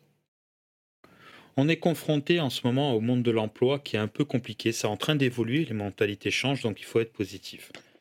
Et tu as encore en fait des gens qui recrutent avec des CV, des lettres de motivation. Moi, euh, je ne suis pas un grand spécialiste du CV de la lettre de motivation, mais je suis contre. J'en ai marre, il faut évoluer. Et aujourd'hui, la seule solution pour réussir en France, pour remettre l'emploi, tu vois, au centre de, de, de tout, c'est l'humain. Il faut que les entreprises, qu'on arrête de faire chier les, les chercheurs d'emploi sur comment ils doivent faire pour trouver un emploi. On doit former les entreprises à apprendre à recruter. Concrètement, tu es euh, DRH, imaginons, demain tu es, DRH, comment tu fais pour recruter sans CV ou sans lettre de motivation? Alors, déjà, euh, moi j'ai un problème avec les RH, les DRH et tout. Enfin, j'ai pas un problème contre eux. Mais euh, aujourd'hui, malheureusement, les... allez, je me trompe peut-être, hein, je suis pas dans ce domaine-là. Mais je crois que le pouvoir de décision ne revient jamais au RH. Ils doivent appliquer une politique qui a été décidée par au-dessus. Même quand tu es DRH, c'est pas toi qui choisis la politique de l'entreprise. Donc tu Mhm. dois appliquer une politique. Tu as des objectifs à atteindre.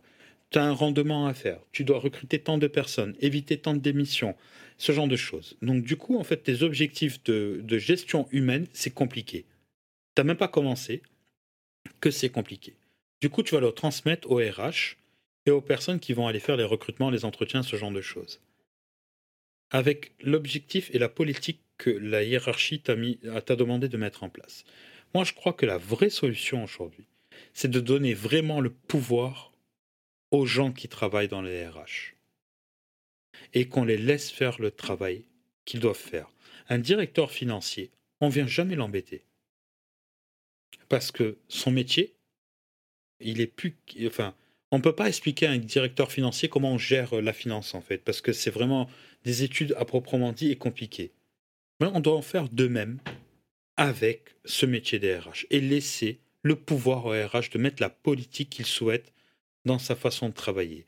Alors, pour revenir au CV à la lettre de motivation.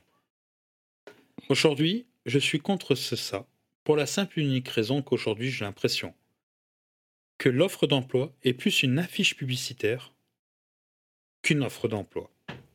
Et tous les gens, les entreprises qui parlent de leur marque employeur, j'ai l'impression que c'est plus marque employeur, mais c'est plutôt marketing. Et qu'on n'est plus dans le vrai. J'ai connu beaucoup d'entreprises qui faisaient exprès d'envoyer des offres d'emploi pour attirer des visiteurs sur leur site internet. J'en peux plus de ça. Et sur les réseaux, sur LinkedIn, j'en vois énormément. Alors qu'ils ne recrutaient pas, c'est ça que tu veux dire? Alors qu'ils ne recrutent pas vraiment. Et c'est, des techniques que je ne supporte plus. Nous, chez nous, on est les plus beaux, les meilleurs. Nos salariés sont super heureux. T'as pas besoin de le dire. Laisse tes salariés le dire. Moi, c'est tes salariés que je vais entendre dire ça. Si un salarié dit je suis dans cette entreprise, je suis heureux d'y travailler, ça a dix fois plus d'impact que si c'est le PDG qui le dit. Que ses salariés sont heureux. Alors, je, te rejoins, mais euh, les salariés, ils prennent peu la parole. Euh, il n'y a pas aujourd'hui vraiment d'avis euh, où tu déposes un avis critique en étant complètement objectif. C'est-à-dire qu'aujourd'hui, un salarié, s'il est content, ça va il peut le partager. Mais s'il n'est pas content, il va pas non plus le dire. Parce qu'effectivement, il n'a pas une liberté de parole qui lui permette de dire qu'il n'est pas content sur les réseaux sociaux, de toute façon. Donc, euh, donc, tu vois, les avis, même les avis des salariés, ce que je veux dire sur les réseaux sociaux, n'ont pas forcément de grande valeur. Alors, ils ont, ils ont de la valeur, mais c'est, alors, c'est pas dire je suis heureux dans cette entreprise, mais par exemple, euh, il y a euh, le vrai, celui qui est vraiment heureux, il le dit pas, mais il le montre moi, je vois des gens qui travaillent dans des boîtes euh, qui font pas, ils disent pas je suis heureux de travailler dans cette boîte, mais il fait une photo ou il est en train de travailler un truc. Euh, tu le vois au visage, tu le vois dans sa manière de faire, tu le vois dans sa manière de communiquer. Tu lui, il est épanoui dans son travail. C'est ça qui fait la différence. Donc, euh, je, je, crois vraiment qu'il faut révolutionner ce monde-là. C'est pas facile, mais il y a beaucoup d'entreprises qui recrutent sans CV. Et en plus, aujourd'hui, franchement, quand une grosse boîte, encore euh, les petites TPE, PME, quand on recrute, nous, euh, on ne reçoit pas 300, 400 CV. On va recevoir une dizaine. On peut prendre le temps de les lire. Mais une des grosses boîtes qui font des campagnes de recrutement, mais quand je te dis des campagnes, c'est des campagnes. C'est euh, des gros budgets. Ils doivent recevoir je ne sais pas combien de CV de l'aide de motivation. C'est impossible de prendre, de traiter chaque élément un par un et d'humaniser. C'est impossible. Alors, s'ils ont les moyens de créer des campagnes de communication pour faire des campagnes de recrutement, je préfère terme campagne de communication et plus de termes de campagne de recrutement. Mais si vous avez ces moyens-là, créez l'échange, créez des salons, créez des événements, faites euh, du, du one-to-one, faites venir les gens, montrez, faites visiter, montrez-leur euh, les locaux, euh, créez des entretiens directs, la personne vient sur le CV, on commente le CV dit ensemble. C'est ça qu'il faut créer comme lien en fait. Et en plus, ça va faire gagner un temps monstre.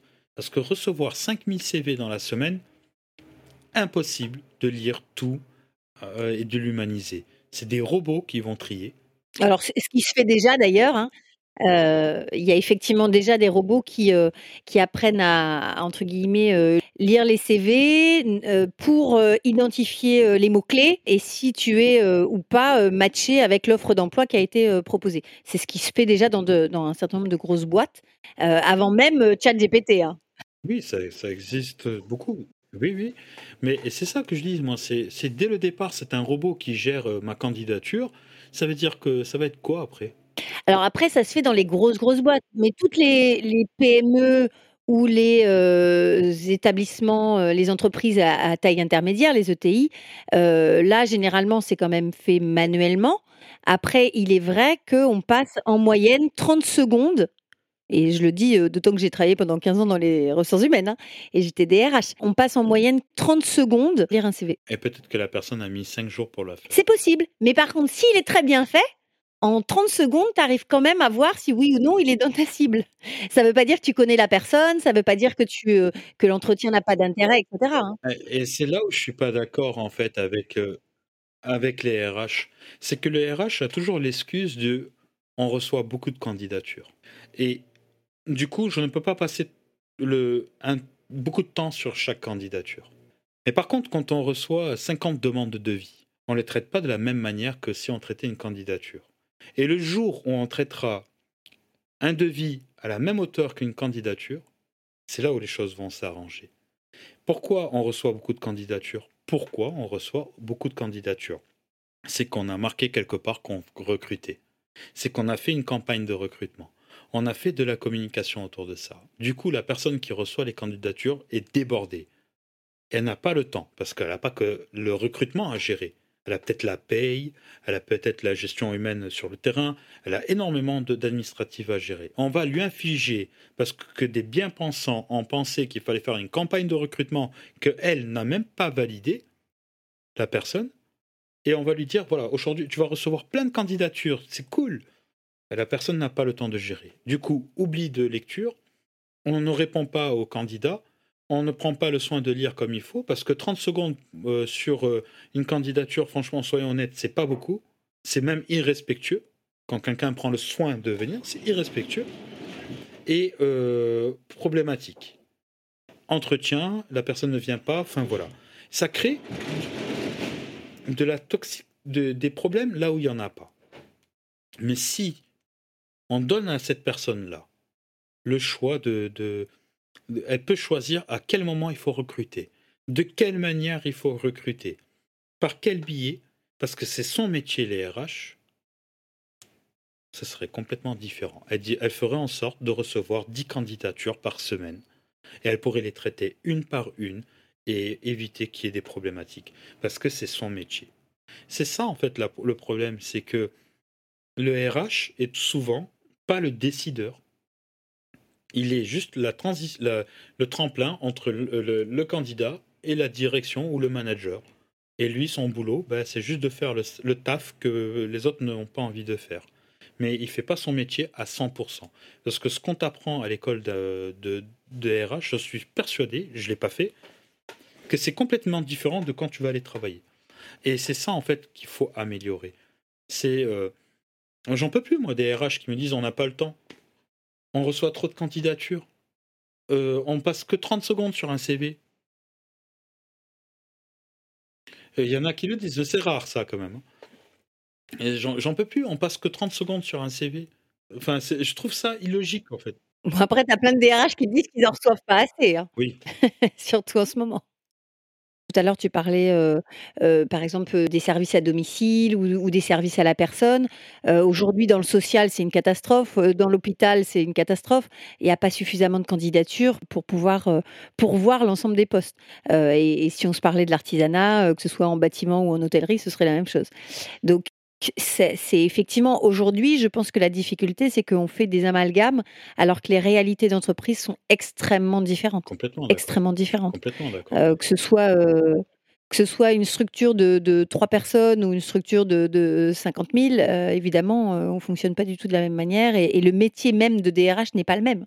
Mais c'est ça en fait. Et moi, moi en fait, j'avais fait une publication sur ça hein, où j'avais dit redonnons le pouvoir aux personnes qui travaillent dans les ressources humaines chacun son métier. Et ça avait marché? Oui, parce que beaucoup, moi, moi j'ai beaucoup de personnes dans les ressources humaines et ils sont d'accord avec ce que je dis, c'est que souvent, ben, ils sont là, et même c'est un peu pareil pour les cabinets de recrutement, tu vois, c'est des RH aussi. Euh, euh, c'est pareil, le client il dit je veux ça, et on lui laisse pas faire son travail à l'autre comme il faut. On ne le laisse pas euh, choisir telle personne. Si moi je prends un cabinet de recrutement pour trouver une personne, si le, cabinet me dit tiens Michel c'est cette personne qu'il te faut, pourquoi je ferais pas confiance? Je lui paye pour faire ça. Ça veut dire qu'il a éliminé toutes les problématiques. Pourquoi du coup c'est moi qui vais devoir choisir au final? Je sous-traite euh, une activité que je ne sais pas faire. Je laisse faire les pros. Et ça, c'est dur à faire entendre. D'une part, parce que le- généralement, le, le- le cabinet de recrutement propose euh, euh, plusieurs candidats, parce que le dirigeant veut garder la main. Alors d'abord, un, parce que ça permet aussi au cabinet de recrutement de dire, c'est pas moi qui l'ai choisi, c'est vous. Moi, j'ai fait qu'une présélection. Euh, donc, euh, qui, a- qui va assumer si ça se passe mal? Bah, Forcément, c'est celui qui aura pris la décision. Et, euh, et, et- du coup, pour le dirigeant, c'est aussi difficile de, de déléguer en fait à, à 100%. Tu vois, quand tu es, t'es DG, tu as, quand même envie de, de marquer ta, ta patte. Complètement, je suis d'accord. Je te propose de passer à un petit jeu. Allez, Je vais te donc ça s'appelle le tip top et donc je vais te demander euh, un chiffre euh, entre 1 et 35 et je vais te poser des questions euh, que j'ai préparées. allez, 12. Quel est ton plus grand rêve dans le domaine personnel et dans le domaine professionnel? Alors, mon plus grand rêve dans mon, dans mon domaine personnel, c'est de pouvoir à réussir à faire euh, en sorte que ma famille ne manque de rien sur 4-5 générations.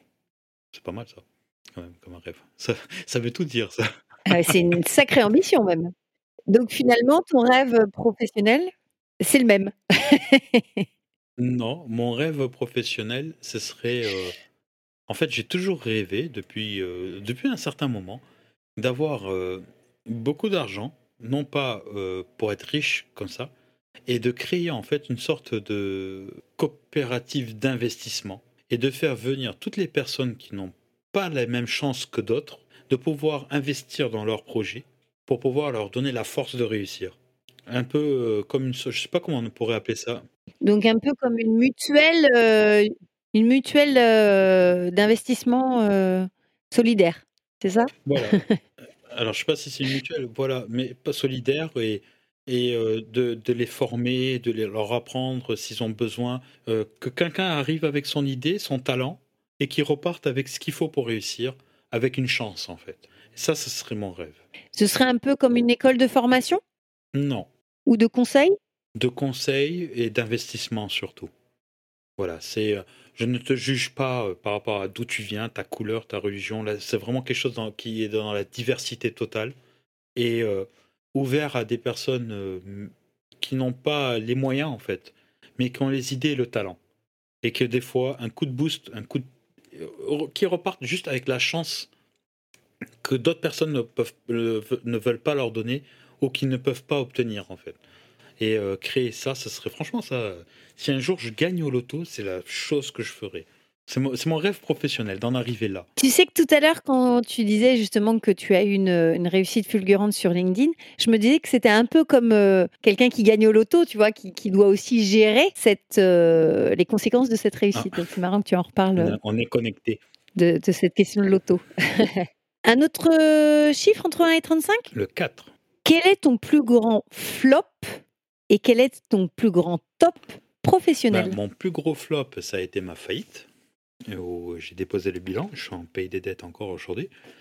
Euh, et mon plus, ma plus grande réussite professionnelle, c'est euh, ce que je fais aujourd'hui, mon, mon- mon pressing, parce que j'ai quand même réussi à multiplier par 3 sur 4 ans, tous les ans, le chiffre d'affaires. Bravo. Un autre chiffre entre 1 et 35 Merci.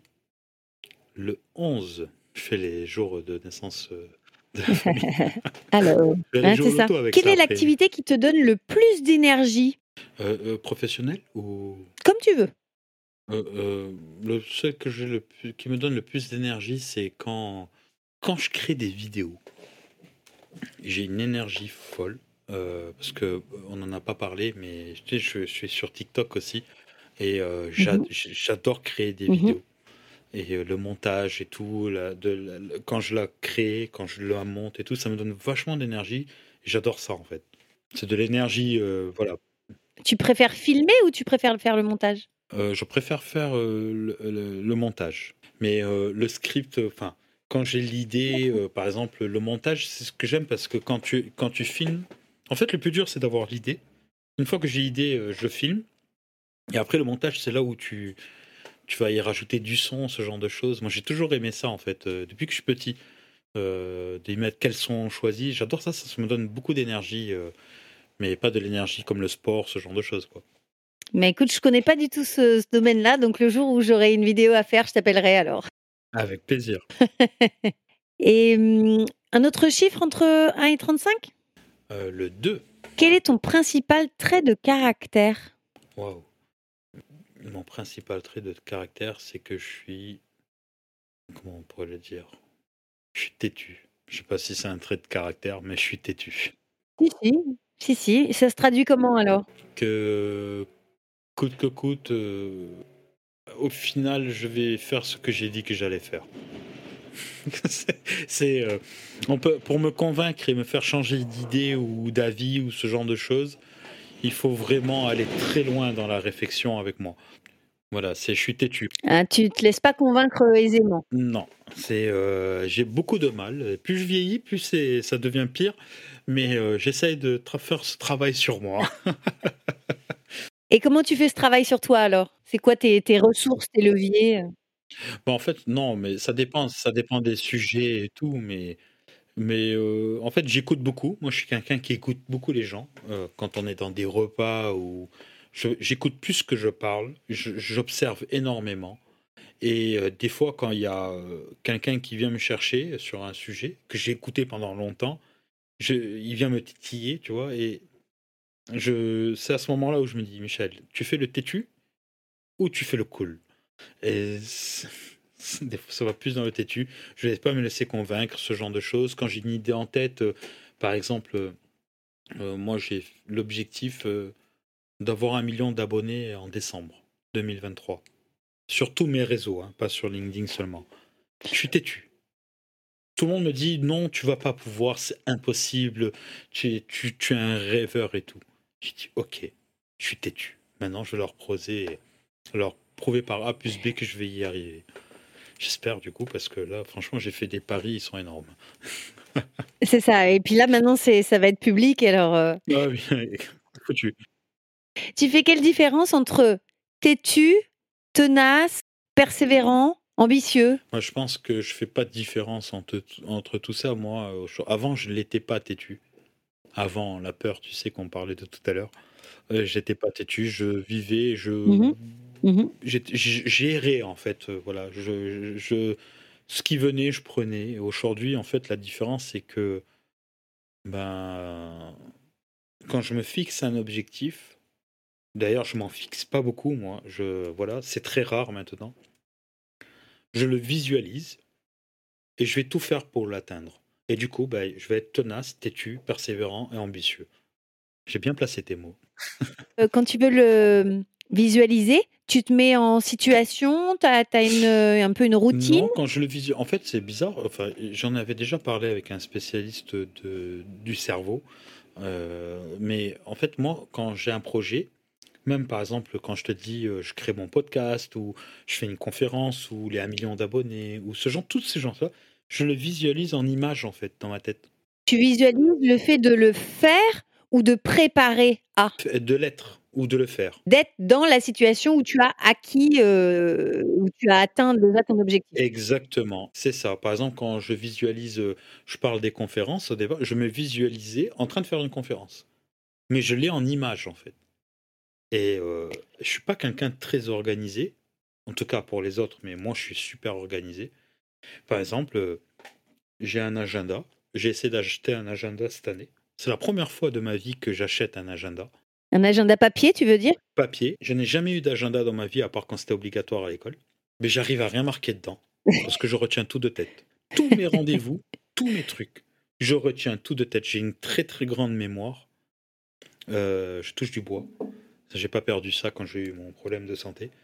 Mais j'ai une très très grande Mhm. mémoire des chiffres et de la de l'image. Et par exemple, aujourd'hui, par exemple, quand on avait programmé, quand on s'était eu au téléphone, j'ai pas marqué le rendez-vous. Et c'est ce matin, enfin hier, je savais qu'on avait rendez-vous aujourd'hui et qu'il fallait que je t'envoie un, message pour t'envoyer ton mail parce que je me suis rappelé que je te l'avais pas envoyé. Et je fonctionne toujours de cette manière. C'est comme ça que je fonctionne. C'est bizarre, hein, mais Je pense que tu vas aimer un de mes prochains euh, invités. Donc c'est Kamel Kajout, il est double champion du monde record de lecture rapide. Donc forcément, il a une mémoire euh, assez incroyable. Donc euh, bah, je, te, je te ferai un petit signe euh, quand je le sortirai. Je sais pas, champion du monde de lecture, c'est déjà un, un, un- un autre monde pour moi. Oui, mais euh, bon, tu vois, c'est au départ, c'est c'est quelqu'un euh, comme, j'allais dire, comme toi et moi, qui, qui, qui avait pas forcément euh, un talent ou il a, il a peut-être eu une aisance particulière, mais euh, il n'était pas prédestiné à ça, quoi, tu vois. D'accord, ok. Ben, merci beaucoup, euh, Michel, pour cette, euh, cet échange. Euh, avant qu'on se quitte, peut-être si euh, nos auditeurs ont envie d'en savoir plus, est-ce que tu as une actualité à, à partager en Euh, particulier pas avec, euh, avec eux? d'actualité. Si vous voulez me suivre, euh, vous pouvez venir sur LinkedIn. Je suis sur TikTok, sur Insta. Mais venez plutôt sur TikTok, sur LinkedIn, parce que sur Insta, je publie pas souvent. Euh, voilà, n'hésitez pas à venir vers moi si vous avez besoin de quoi que ce soit, et même si vous avez besoin de rien. Et est-ce qu'il y a une personne que tu me conseilles d'inviter pour un prochain podcast, un prochain épisode? Si on veut rester dans le monde de l'entrepreneuriat et tout, quelqu'un qui a une belle histoire, euh, c'est un copain à moi qui a rentré dans l'aventure avec moi. En fait, j'en ai deux, je peux ou pas? Hmm, Vas-y, vas-y, avec plaisir. Euh, J'en ai deux. C'est deux personnes avec qui euh, je travaille en ce moment. On collabore sur des projets communs. Euh, tu as Morgane Baucher, qui est la fondatrice de Face à Face, qui a une salle de jeu, mais pas de jeu de société, où elle fait venir jouer euh, des personnes en famille ou en entreprise. C'est vraiment super son concept. Elle a franchisé, elle commence à éclater le game dans son domaine. C'est le cas de le dire. Éclater le game. Et Hicham Abari, qui est lui un spécialiste euh, du pilotage commercial, euh, qui a un parcours dans l'entrepreneuriat qui est assez, qui ressemble un petit peu au mien et qui peut apporter une plus-value euh, vraiment pas mal et, et aussi faire euh, de la valeur agitée. Merci pour, euh, pour ce clin d'œil. Bah, N'hésite pas à m'envoyer euh, leurs coordonnées pour que je puisse les contacter pour que effectivement ils puissent être euh, mes invités. Ce sera avec grand plaisir Merci que je les accueillerai au, au micro de Valeur Agitée. Merci beaucoup Michel. Merci à toi et à bientôt. Merci. Et voilà, c'est terminé avec Michel. J'espère que vous avez pris euh, énormément de plaisir et que vous avez appris à dompter LinkedIn. Je vous retrouve la semaine prochaine avec Kamel Kajout qui pourra vous donner tous ces trucs et astuces pour apprendre à lire rapidement et avoir une mémoire d'éléphant. Je vous dis à très bientôt. Vous avez aimé cet épisode? Abonnez-vous à la newsletter Valeur Agitée pour ne rater aucune des prochaines diffusions et laissez-moi 5 étoiles sur votre plateforme d'écoute préférée. Ce podcast est propulsé par France Coaching. France Coaching, c'est bien plus que la référence numéro 1 du coaching professionnel en France, c'est le début de votre réussite. Retrouvez-moi tout de suite sur francecoaching.com.